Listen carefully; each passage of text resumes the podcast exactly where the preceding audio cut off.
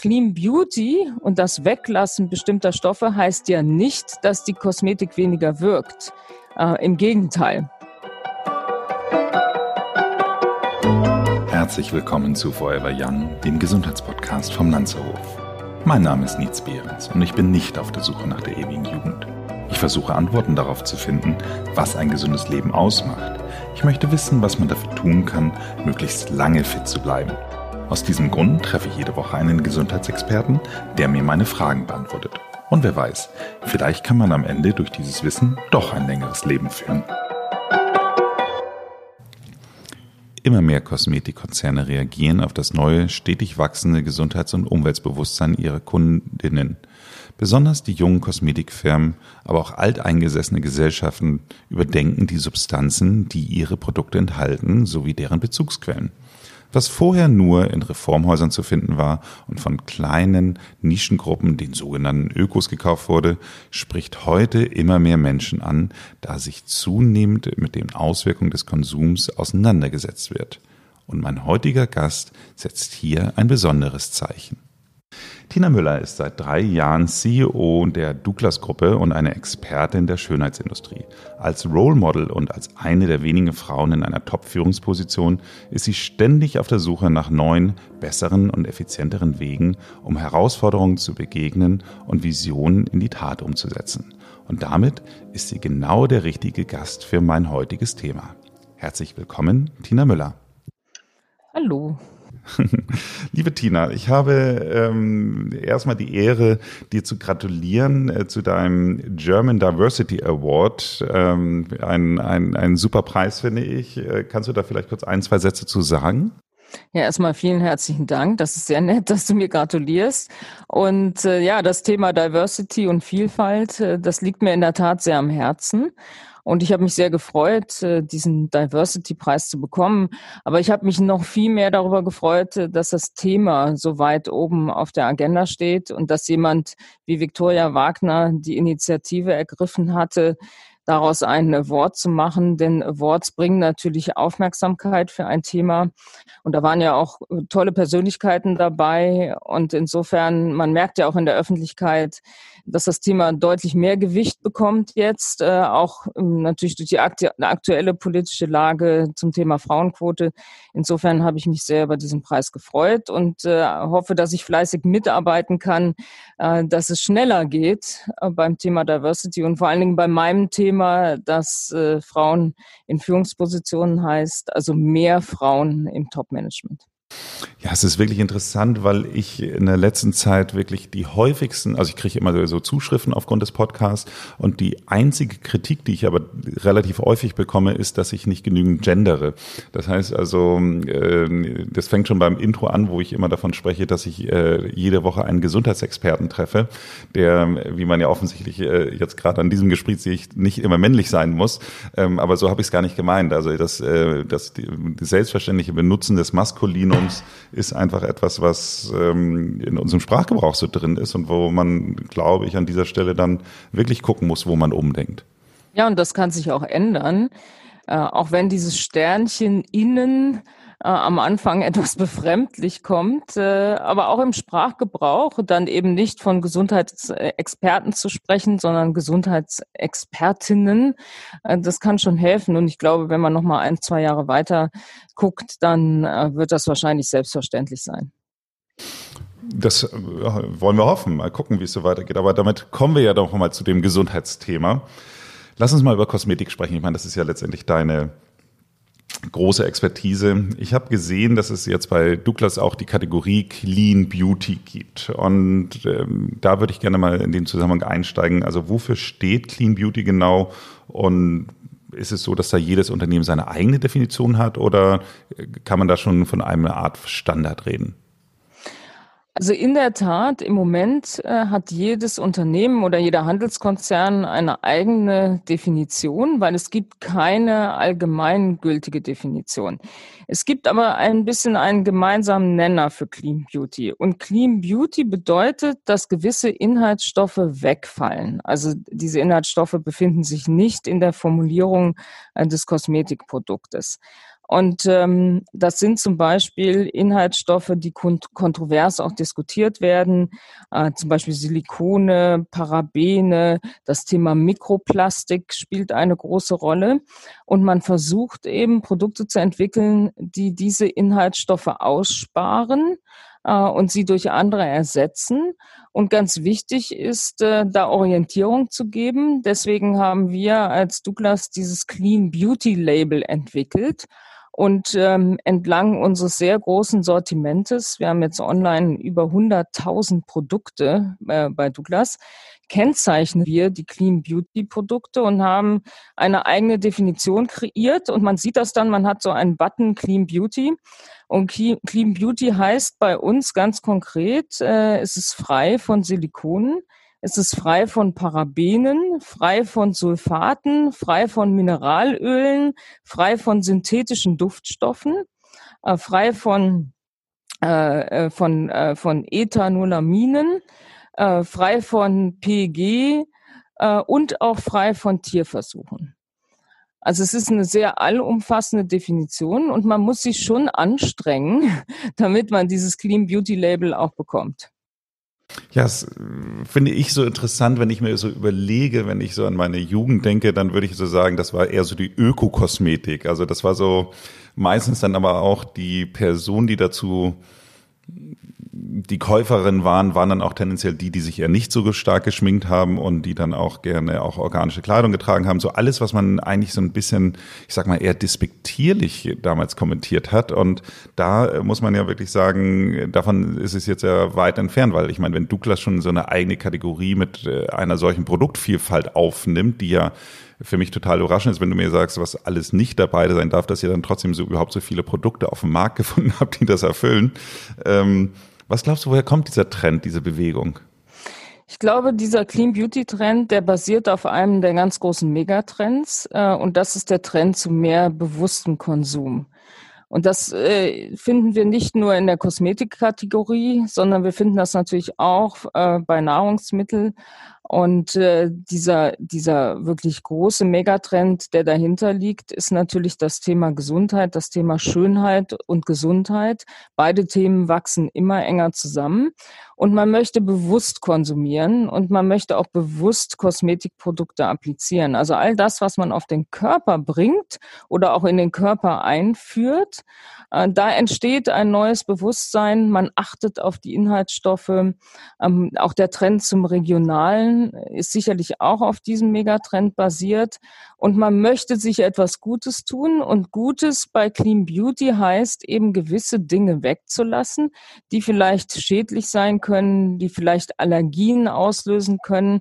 Und man möchte so, ja, man möchte reine Produkte für sich verwenden. Und natürlich spielt das alles auch in den Bereich Naturkosmetik rein, aber es gibt eine Schnittmenge, aber es ist nicht identisch. Das heißt, nicht jedes Naturprodukt ist auch ein Clean Beauty Produkt und äh, nicht jedes Clean Beauty Produkt muss, äh, muss ein Naturprodukt sein, also ein Produkt äh, mit natürlich nur natürlichen Ingredienzen. Also es, es wird schon ein bisschen komplexer, die Thematik äh, zu unterscheiden zwischen Clean Beauty und Natur. Und wir sagen auch ein bisschen die, die große Naturwelle, ähm, die, äh, die in, damals, ich meine, in den 80ern, Anfang der 90er, äh, getrieben natürlich von der, von der Ökogeneration, vom Aufkommen der Grünen, von all dem, was dahinter stand, äh, die ebbte ja dann irgendwann wieder etwas ab und die kam natürlich jetzt vor einigen Jahren wieder. Und auch Naturprodukte gehören zu dem Segment im Markt, das am stärksten wächst. Die Clean Beauty Bewegung ist übrigens eine Bewegung, die auch stark aus den USA kam äh, und in einer anderen Generation auch behaftet ist. Die Clean Beauty Bewegung äh, ist eher bei den äh, Generation Z und äh, bei den Millennials äh, beheimatet. Ähm, und wir sehen ganz viele Celebrity-Marken auch aus USA, wo sich wirklich ähm, Testimonials und äh, Markenbotschafter hinter Marken stellen, weil sie wirklich äh, überzeugt sind von dem Konzept äh, Clean Beauty.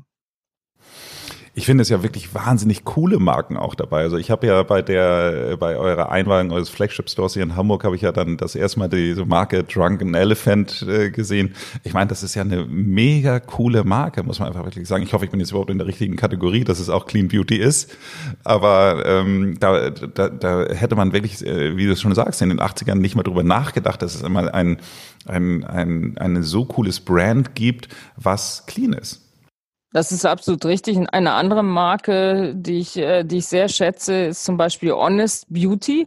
Da ist der Name auch schon Programm und diese Marke ist von Jessica Alba äh, gegründet worden, sehr erfolgreich in den USA, kam dann hier äh, nach Deutschland, ähm, auch, auch zu uns exklusiv. Und auf der anderen Seite sieht man viele Doktormarken, die sich mit dem äh, Thema Clean Beauty auseinandersetzen, die auch der Meinung sind, man braucht eben kein Mikroplastik in der Rezeptur, man braucht keine Parabene, man braucht keine Silikone. Das sind alles Füllstoffe, die aber eigentlich äh, nicht immer der Haut gut tun. Und insofern kann man sie auch weglassen ohne dass die Wirkung des Produktes beeinträchtigt wird. Und ich glaube, das ist extrem wichtig, nochmal zu, äh, zu äh, unterstreichen. Clean Beauty und das Weglassen bestimmter Stoffe heißt ja nicht, dass die Kosmetik weniger wirkt.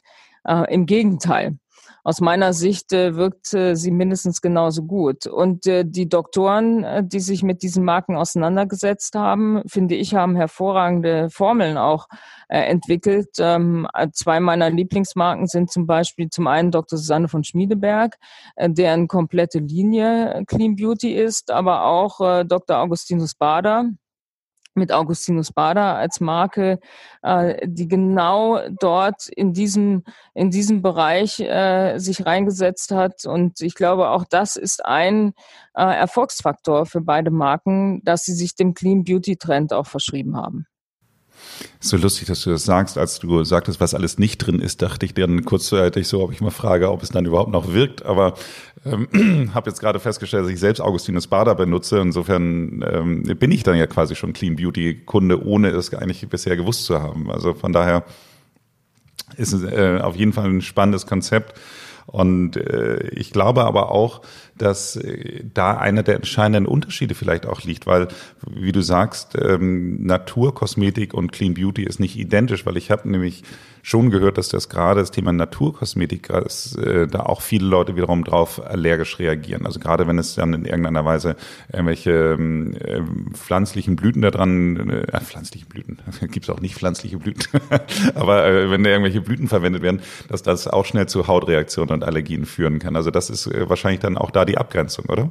Ja, genau. Also Clean Beauty fokussiert sich vor allen Dingen auf die Verträglichkeit von Produkten und die Gesundheit der Haut durch den Verzicht auf diese häufig kritisierten Inhaltsstoffe. Während die Naturkosmetikmarken sich hauptsächlich auf natürliche Inhaltsstoffe fokussieren. Aber natürliche Inhaltsstoffe können natürlich ab und an auch allergische Reaktionen provozieren. So wie man Heuschnupfen hat halt, ne? Genau. Richtig, ja. Aber trotzdem gibt es eine relativ große Schnittmenge, weil viele Naturmarken sind auch, gehören auch zur Kategorie Clean Beauty. Aber es muss eben nicht sein. Und um nochmal darauf zu sprechen zu kommen, ähm, wirkt den Clean Beauty, äh, wirkt es besser, wirkt es äh, weniger gut? Also dadurch, dass man auf verschiedene Wirkstoffe verzichtet, heißt das nicht, dass die Rezeptur auch weniger wirkt.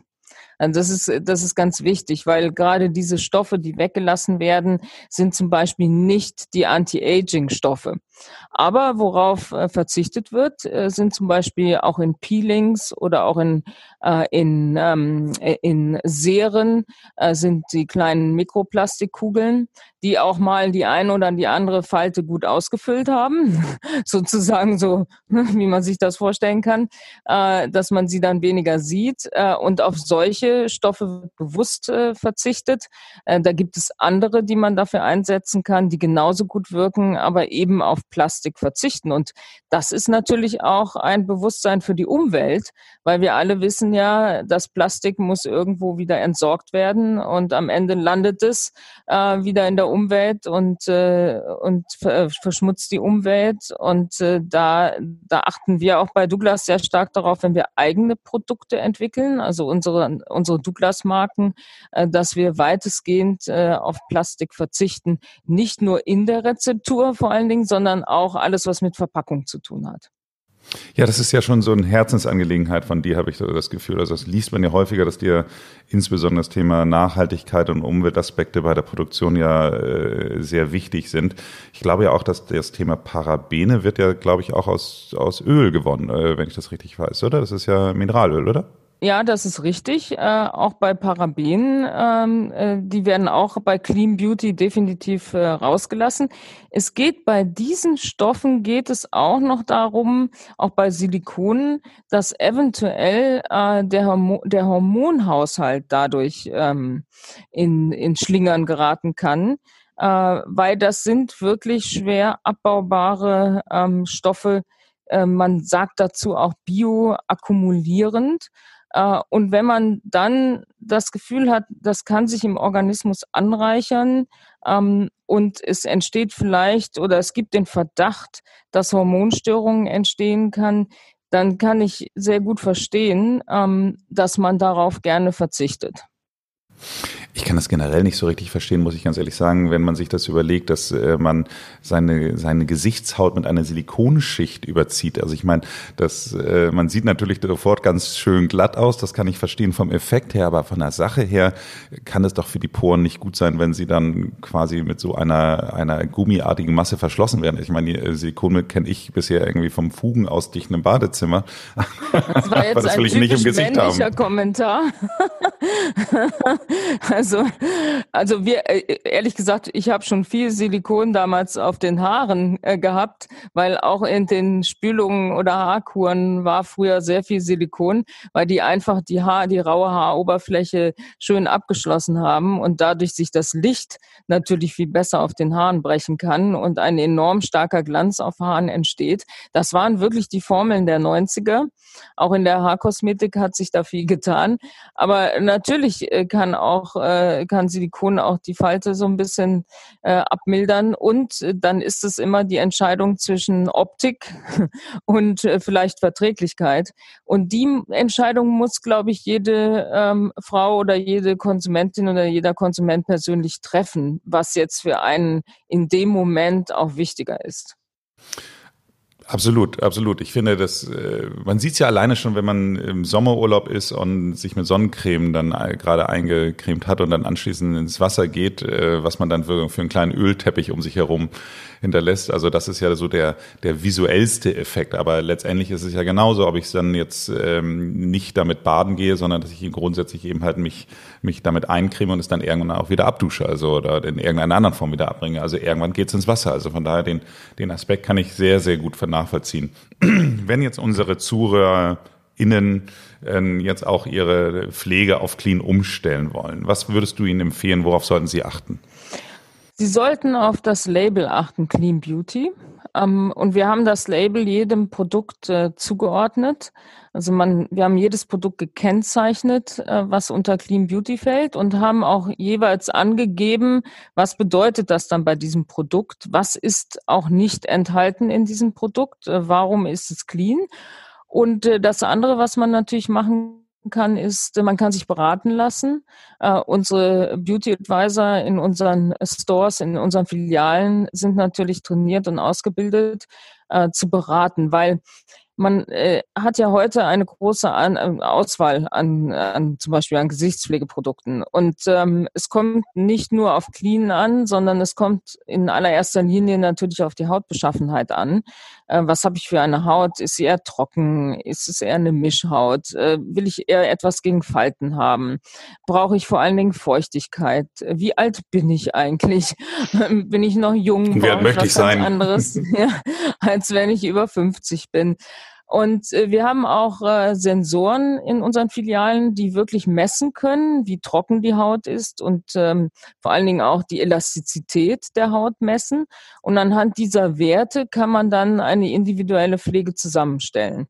Äh, und das ist, glaube ich, wichtig, weil das kann man selber an der Packung, wenn man jetzt online kauft, kann man das ja nicht erkennen. Und man muss auch, finde ich, eine Rezeptur mal auf der Hand ausprobiert haben oder besser auch im Gesicht mal ausprobiert haben. Denn jede Haut ist wirklich anders und jede Haut nimmt auch die Produkte anders auf. Und ich meine, ich probiere ja fast alles aus. Und ich merke ja auch, wie meine Haut auf die eine oder die andere Pflege reagiert. Es gibt ja auch das Überpflegen. Man kann auch mhm. zu viel applizieren. Dann reagiert die Haut übrigens auch. Dann, äh, dann äh, kommen vielleicht Pickel oder sie wird zu fettig.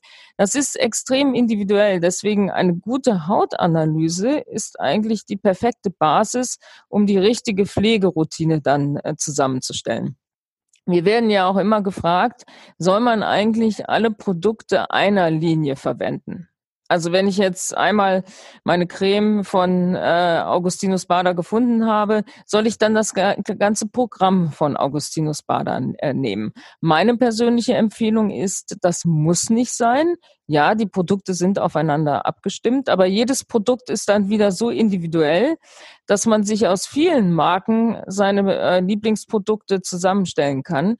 Und es ist dann am Ende auch ein bisschen Trial and Error zu schauen, was tut meiner Haut besonders gut und äh, was produziert eben auch ein jugendliches oder frisches Aussehen am Ende.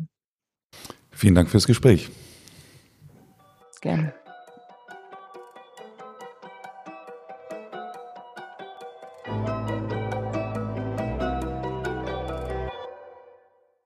Sag Martina, wenn ich mir das so vorstelle, du sagst, du probierst vieles aus, aber hast du trotzdem deine Stammpflege? Ja, äh, obwohl ich sehr viel ausprobiere äh, und viel wechsle. Ich habe schon meine äh, aktuellen Highlights, sagen wir es mal so. Also was steht jetzt zurzeit bei mir im Badezimmer? Ich nehme einen Clean Beauty äh, Reiniger in der Tat ähm, von One to Free. Da ist auch der Name schon Programm. Ähm, das ist der Miracle Clean, äh, Clean Cleansing äh, Reiniger. Dann nehme ich ein Serum äh, von Dior, das High Potent Serum für besonders viel Feuchtigkeit. Dann äh, die Augustinus Bader Creme, äh, morgens meistens die normale, abends dann die Rich Cream. Und gerade habe ich jetzt ein neues Produkt ausprobiert. Ich bin total begeistert. Das ist das neue Face Oil von Augustinus Bader. Ein, ein unglaubliches Produkt, was die Haut äh, beim Auftragen des Öls schon total geschmeidig macht. Also wie so ein Babypopo nachher. Also es ist wirklich unfassbar, dieses Produkt.